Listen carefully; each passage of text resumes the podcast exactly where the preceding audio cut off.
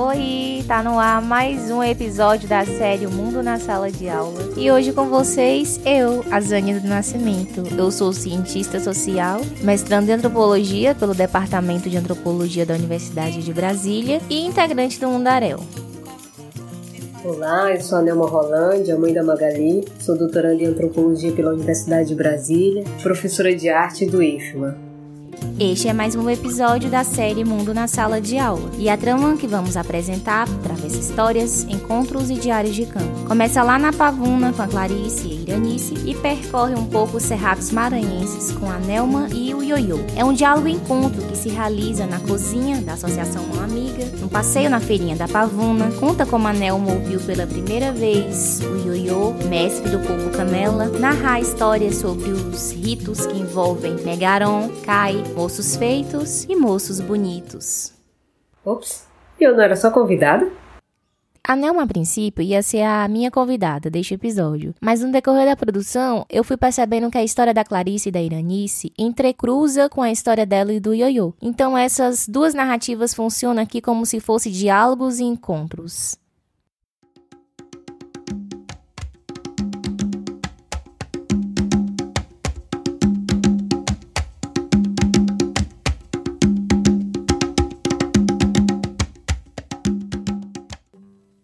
Reviramos as conversas prévias das apresentadoras do Mundaréu, Daniela e Soraya, com as convidadas do episódio 7 para imaginar melhor como as navegações foram feitas pela Clarice para chegar à dirigente da Associação Mão Amiga, a Iranice. A Mão Amiga é uma associação de pais e mães de autistas que fica na Pavuna, um bairro no Rio de Janeiro, e que é coordenada pela Iranice. Para projetar a esfera dessa pesquisa, é muito importante ter como chão a Pavuna. Tem um trecho bem bacana que a Clarice reforça, como este bairro carioca ampliou o escopo da pesquisa dela. Vamos ouvir?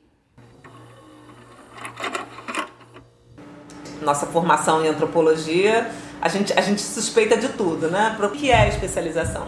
Então, eu, quando eu chego na pesquisa para escrever esse, esse projeto para o comitê de ética, a coisa central ali honora isso, para mim. Um, a experiência desses pais das, e dos atores sociais envolvidos, mas, acima de tudo, para mim especificamente, que é ser especializado em autismo. O que, você precisa saber para trabalhar com autismo? O que, você precisa saber para ser um autista no Brasil, no Rio de Janeiro? Ou para ser uma mãe de autista? Já que assim, a, a, grande queixa é não temos informação, não temos tratamento, estamos perdidos, não tem rumo. Então o que, que é? Além disso, você fazer pesquisa num mundo complexo como o nosso, você não pode ficar só num lugar muito é, restrito, né? É, não, eu não posso tratar a, a Mão Amiga, a Associação Mão Amiga, como a ilha lá dos Tobriães, né? É, Clarice, não pode mesmo. Essa menção que a Clarice faz às Ilhas Trobriand, que estão situadas lá na Papua Nova Guiné, Oceania, é uma referência sobre o processo pelo qual a antropologia ganhou status científico no trabalho do antropólogo Bronislau Malinowski. E apesar da crítica à sua antropologia funcionalista, ele desenvolveu a observação participante, ficou mais de, de dois anos ali imerso na pesquisa, onde ele registrava tudo que aprendia em um diário de campo, o famoso diário de campo, que é uma das muitas técnicas usadas até hoje em, em pesquisas na antropologia. A Mão Amiga é uma casa ali na Pavuna, bem perto da estação de metrô, Engenheiro Rubens Paiva é uma casa é uma casa adaptada, não é um lugar, uma escola ou coisa assim, tem umas salinhas meio pequenas, é tudo um pouco precário, não tem muito dinheiro, é uma casa alugada, mas eles têm, sabe, tem, tem uma coisa que, que me chamou muito, que me chamou muita atenção durante essa pesquisa, que não tem tanto a ver com o lugar, mas tem a ver com o lugar, né? Eles têm uma preocupação muito grande de, é, de integrar os profissionais, de conversar, de estudarem juntos sobre o autismo. Os profissionais, eles têm uma relação entre eles muito bacana, assim, de amizade, de é que o lugar que eu aprendi mais ali é na cozinhazinha que tinha ali, tem café e coisa e tal. Então, a princípio, eu, eu, eu pedi para entrar na, no trabalho com a criança na sala. E aí eu ficava ali vendo exercícios, né, de fonoaudiólogo, de linguagem e tal, não era tão interessante, né? Foi quando eu comecei a ficar mais de papo na cozinha, tomando café e, e comendo, né, bolacha, ouvindo as zeladoras. Foi ali que eu fui, eu fui chegando mais perto, né, dos pais e dos profissionais. Tem uma informalidade no espaço que é muito bacana.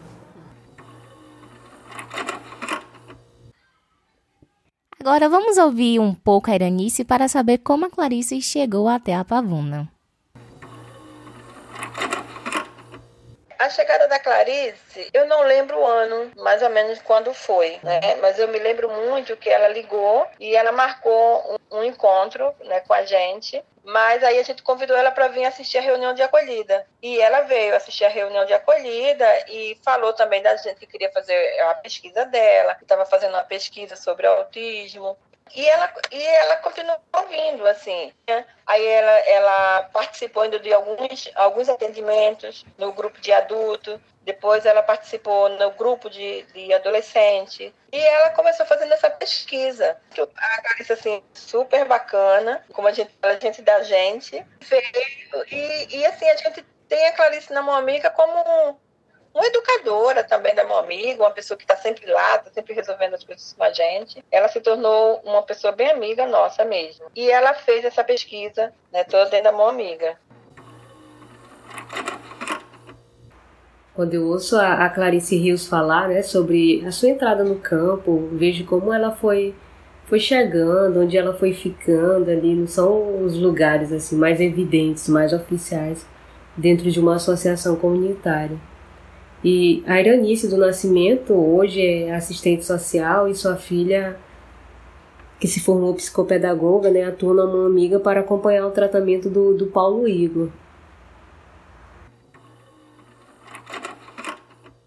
Vamos dizer, para ele aprender a sair na rua, a andar sem esbarrar em ninguém. Fui trabalhar com ele na feira da Pavuna, comprar as coisas com ele na feira da Pavuna. A gente vai da minha casa até a Pavuna, até São João a pé, andando, caminhando. Ele passando pelo meio das pessoas. Se esbarrar, pede licença. Não é só ele que esbarra, todo mundo esbarra em todo mundo, né? Consegui isso né? Conseguir é, é, educar ele é, a andar sem estar esbarrando nas pessoas, sem levar as pessoas no peito como ele fazia. Eu, ele, é, ele é muito grande, tem 1,80m, né? E eu sou muito baixinha, tenho 1,60m. Então, eu só vi o chapéu, que ele adora um chapéu, então eu só vi o chapéu dele lá na frente.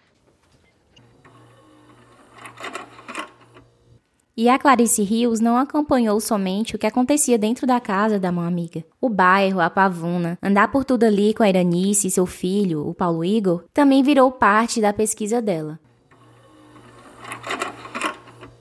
Me, me, sempre me, me, fascinou na Iranice é que ela, ela tem isso, ela é uma pessoa assim, extremamente bem humorada, né? Ela consegue brincar e rir das coisas todas, né? E assim, generosa, amorosa, sabe? Com os pais que estão ali.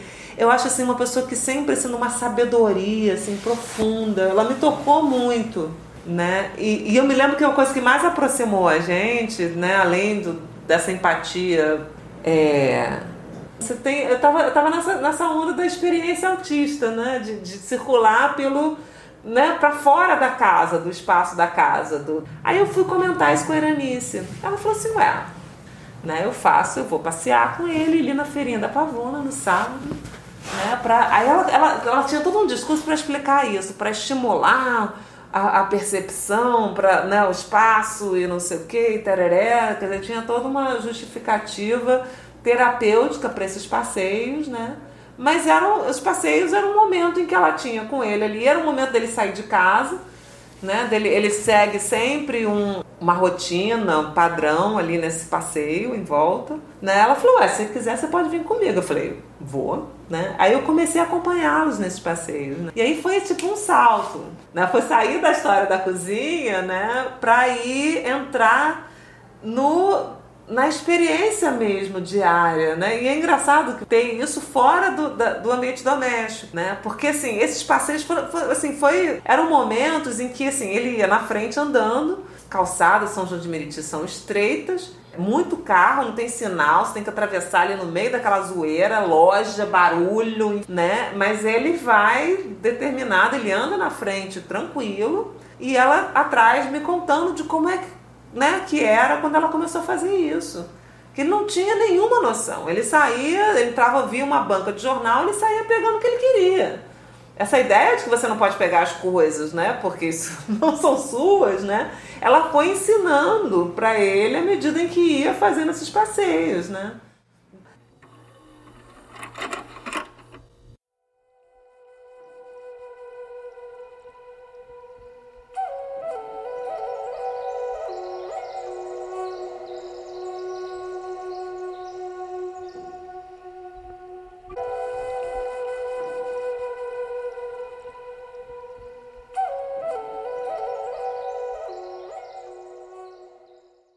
Aqui eu sou Waldemar Coquetes Canela, a mais conhecidos pelo apelido Ioiô.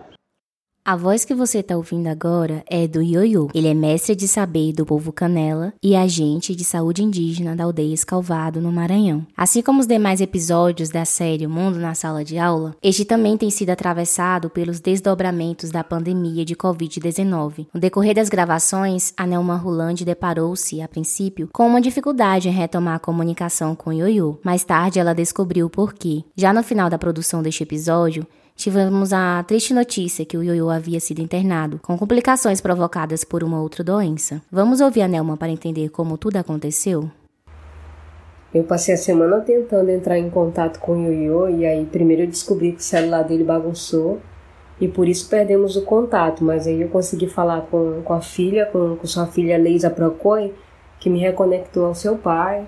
Mas aí a aldeia estava em festa e era preciso esperar, né? Esperar esse tempo de festejar e o tempo para que eu pudesse caminhar até a escola, que é o lugar onde se conecta a internet e que também foi o lugar onde podemos continuar nosso diálogo que teve início em 2005. E aí eu expliquei para o Ioiô sobre o podcast, sobre o convite para dialogarmos sobre nossa troca de experiências. E aí foi muito, muito massa, assim, a receptividade dele em, relação a dialogar sobre, dialogar sobre isso. A festa que Nelma Rolante menciona é o ritual Ketuaie, e neste ritual os corpos dos meninos são ornamentados para representar os papéis sociais do povo canela. Para nossa grata surpresa, este ritual foi o mesmo estudado por ela e que deu origem ao seu livro Moços Feitos, Moços Bonitos, publicado em 2017 pela editora Oikos. E para contar como foi essa minha entrada no campo, ninguém melhor do que o Ioiô para narrar essa história. Vou lhes contar a, a chegada da professora Anelma. Anelma veio escolher o lugar, aldeia mais organizada, fez uma pesquisa aqui em 2005. No dia que a professora Nelma chegou, eu sei que a, a primeira chegada na aldeia, escavada, eu sei que ficou estranhada, parou, bem uns três dias. A professora Nelma, ela pesquisou, não foi através do, da leitura, não. Ela, pessoalmente mesmo, ela viu cemitério, cemitério mesmo, e depois mudou para pintura corporal também, pessoalmente. Elas andou mesmo, andou, andou no campo mesmo. Assim como perguntado para Iranice sobre a chegada da Clarice, também pedimos ao Ioiô para narrar a chegada da Nelma à aldeia Escalvado. Isso porque notamos que no trabalho da Nelma, ela não trata o Ioiô apenas como seu interlocutor. No seu diário de campo, nos seus artigos e no livro publicado por ela, o do nome do Ioiô é grafado em letras maiúsculas, acrescentada a data conforme as normas da BNT. Nós percebemos que o Ioiô não informa apenas os dados etnográficos achados da pesquisa. Ao mesmo tempo, ele é a referência teórica que que a Nelma privilegia. O Ioiô aparece citado como qualquer outro antropólogo ou antropóloga que também realizou estudos na aldeia Escalvado.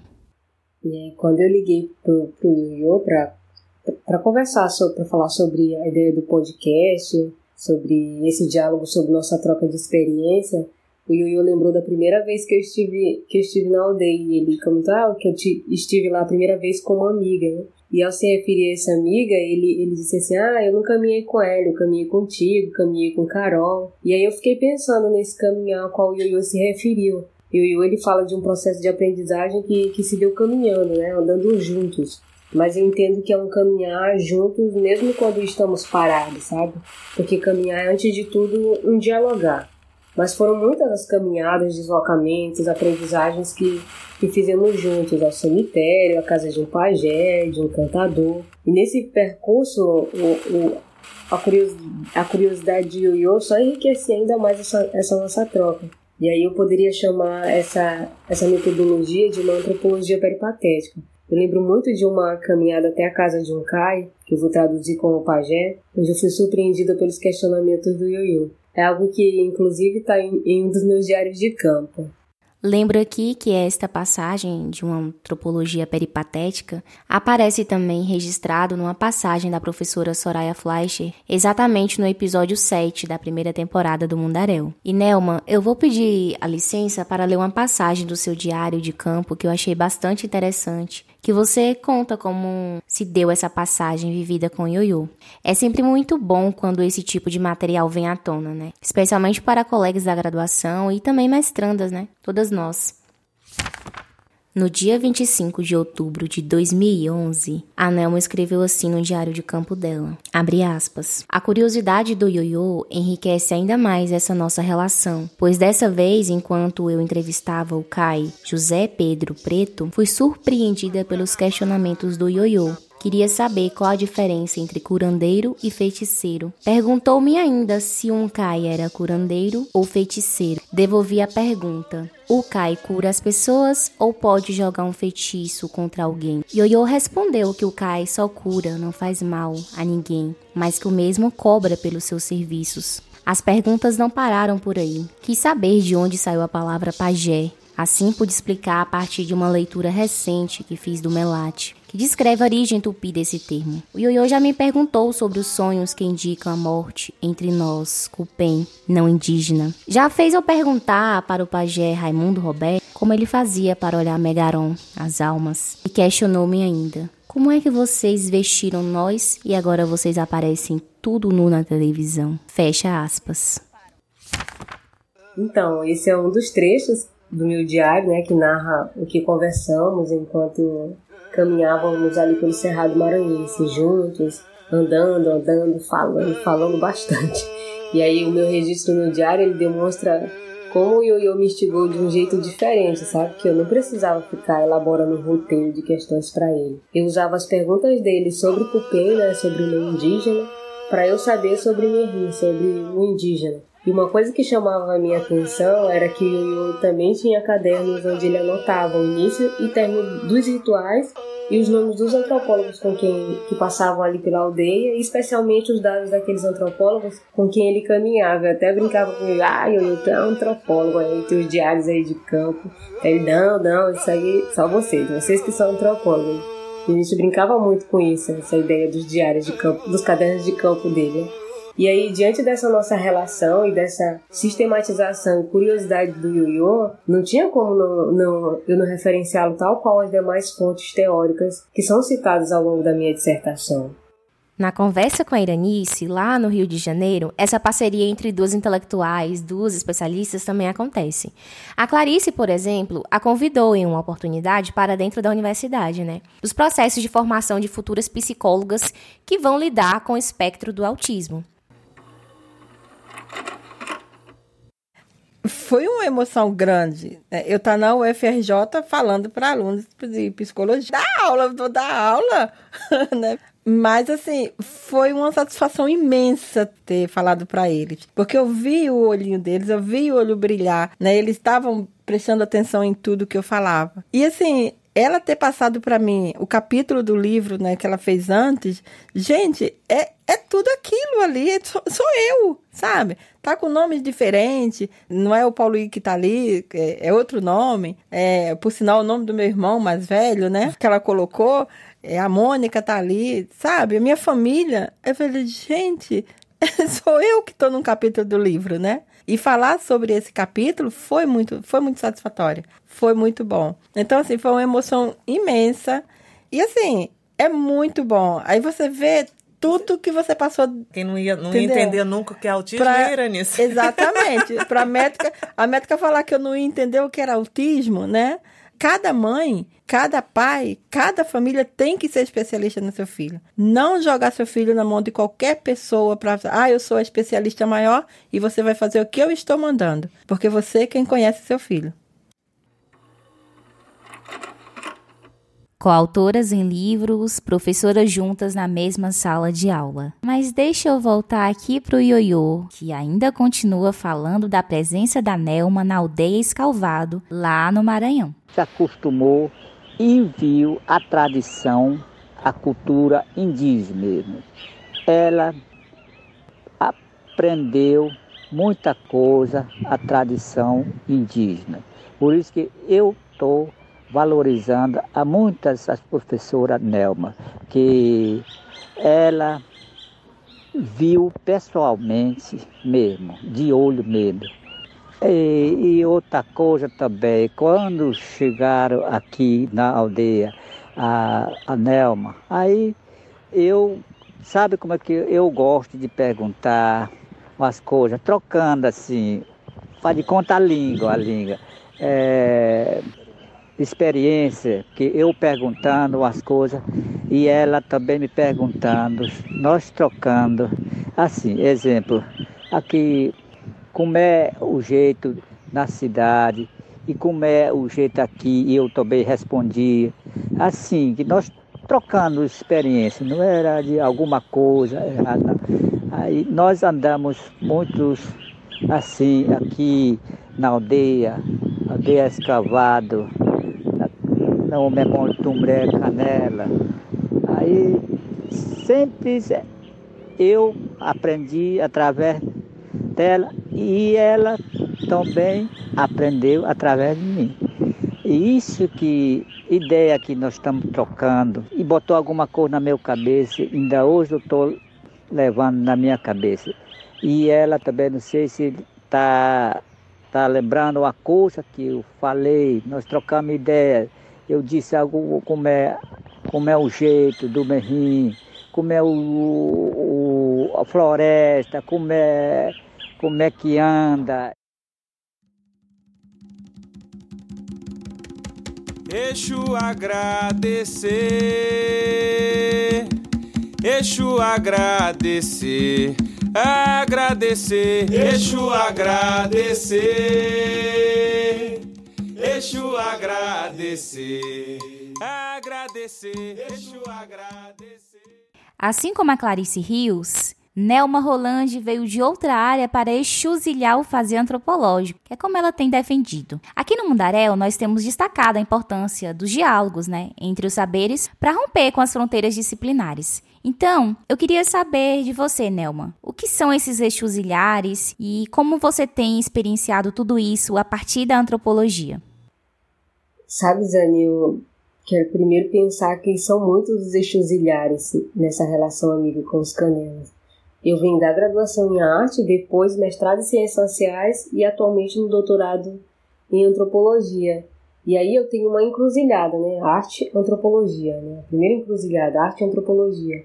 E o meu campo de pesquisa ele se constitui como mais, como mais outra encruzilhada, uma mulher negra na etnologia indígena. Então aqui não é uma relação pesquisador pesquisado. A relação aqui é negro-indígena, uma relação que tem sido bastante negligenciada em nossos temas de pesquisa. E aí, quando você é uma pesquisadora negra do interior do Maranhão em uma aldeia indígena nesse mesmo estado, eu considero que uma das vantagens está das parecências, né? E nesse novo olhar que é resultado dessas encruzilhadas. Quando falo em parecências, eu estou pensando na minha avó que tecia um cofo, uma mensaba, no avô que fazia uma roça de macaxeira, mandioca, milho, e no bisavô pajé, sabe? Em toda a minha vivência que, que me permite uma aproximação com os canelos por essas vias do que nos entrecruzam, para assim chegar ao entendimento do que gerou em mim estranhamentos. Eu entendo dessa forma. Chegamos ao fim de mais um episódio da série Mundo na Sala de Aula. Hoje aprendemos um pouco mais sobre esse tipo de antropologia que se faz caminhando. Ouvindo as histórias da Clarice, Iranice, Ioiô e Nelma, pude perceber que esta prática torna-se possível quando nos desprendemos da caixinha de ferramentas elaborada na academia. O que isso quer dizer? que as experiências descritas neste episódio foram possíveis porque aconteceram para além daquilo que foi gravado, fotografado, anotado. Foram as indagações do Yoyo que instigaram a Nelma, que mudaram seu itinerário de pesquisa. Foram os passeios na feirinha da Pavuna, mediados pelo ritmo e percepção do Paulo Igor, que fez a Clarice Rios ampliar sua compreensão de quem é especialista em autismo. Muitas vezes é a mãe desta criança que lida com as delícias e descobertas do dia a dia, daquilo que escapa às sessões com a fonoaudióloga, daquilo que não é captado em teses acadêmicas. Espero que vocês tenham gostado e se inspirado nessas histórias. Antes de finalizar, agradeço a equipe Mundarel, na UNB e Unicamp, especialmente minhas colegas do SEAD pela troca e parceria, as professoras Daniela e Soraya pela oportunidade, confiança e incentivo, as convidadas queridíssimas Clarice, Ioiô, Iranice. Saúde para você, Ioiô. Siga firme. A Nelma Rolande agradeço pela parceria, paciência e generosidade. Agradeço ao grupo Filhos de Dona Maria pela autorização da trilha sonora que embalou este episódio. Ouçam Filhos de Dona Maria. Apoiem. Ouçam também os episódios anteriores desta série tão linda, feita para e por estudantes. Eu quero agradecer o convite. Eu fiquei super feliz. Na hora eu não entendi muito bem que o convite era para apresentar. Olha só a honra, né? Estar tá aqui nessa parceria com a Zane do Nascimento nesse podcast. Obrigadão mesmo. Quero agradecer a equipe do Mundarel. E meu agradecimento especial é pro, pro Valdemar com Kit Canela, mais conhecido por Yoyo, como ele diz no início desse podcast. O grande Yoyo, né?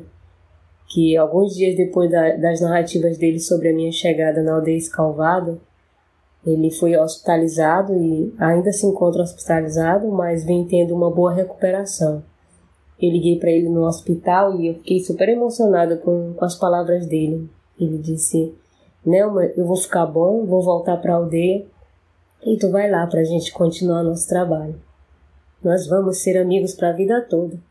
O Ioiô, ele nunca foi um interlocutor, desculpa gente, mas falar de Ioiô é, é sempre muito emocionante. O Ioiô, ele nunca foi um, um interlocutor e nem um informante. O Ioiô, ele é um amigo. E um amigo para a vida toda, como ele disse. Obrigadão. E muito obrigado quem, não, quem me ouviu, que eu já disse meu nome primeiro, que é mais conhecido pelo Ioiô mesmo. E muito obrigado.